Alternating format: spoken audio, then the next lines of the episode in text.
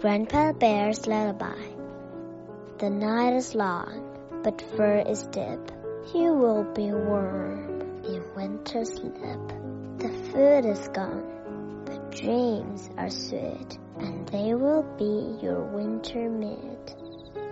The cave is dark, but dreams are bright, and they will serve as winter light. Sleep, my little cubs, sleep.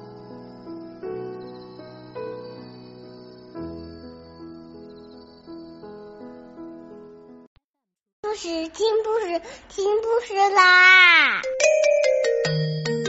重要的事情说三遍，小屁哒啦啦，明天见！快来听故事吧！For my short time tell, I have the most awesome cat in the history of time. Not only is his name Fat, but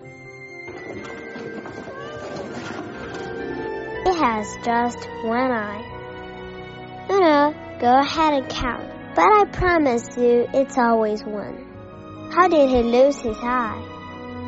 I don't know. I wasn't there. It's found inside a trash can next to a bottle. Oh, like alcohol or something. He is a smart, smart cat, but no one realizes that. No one understands him. No one.